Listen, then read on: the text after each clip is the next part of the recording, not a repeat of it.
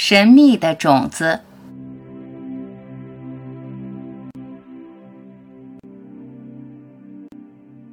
不要拘束，不要拘束，扩展你的意识。一旦意识聚焦于某一个，你就自我设限，把本来自由广阔的你限制在有限的意识中，迷失了本来。你的不自由、束缚、烦忧。通通因你的聚焦而产生，小我就这样占据了上风，主导着你。你本来不是这样的，你本来是无拘无束、自由自在的。你被小我拽进烦恼的漩涡，从无限的状态居入有限的世界，从此烦恼跟定你，你便失去了自在。有限的意识应该被无限扩展。扩展到你本初的样子，只要不认定你是什么，只要不聚焦于任何一个，不拘泥于任何一个，你就是自由的。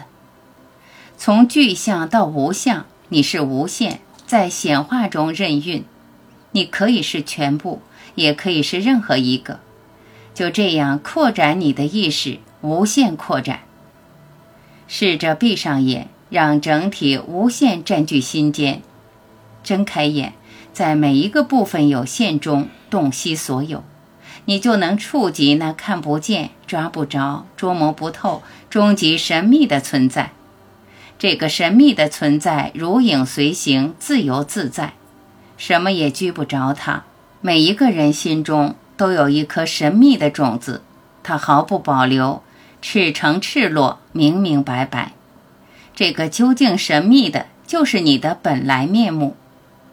一定要有信心，认出神秘的你，真实的你，让意识不断扩展、扩展、扩展的尽头就是无限。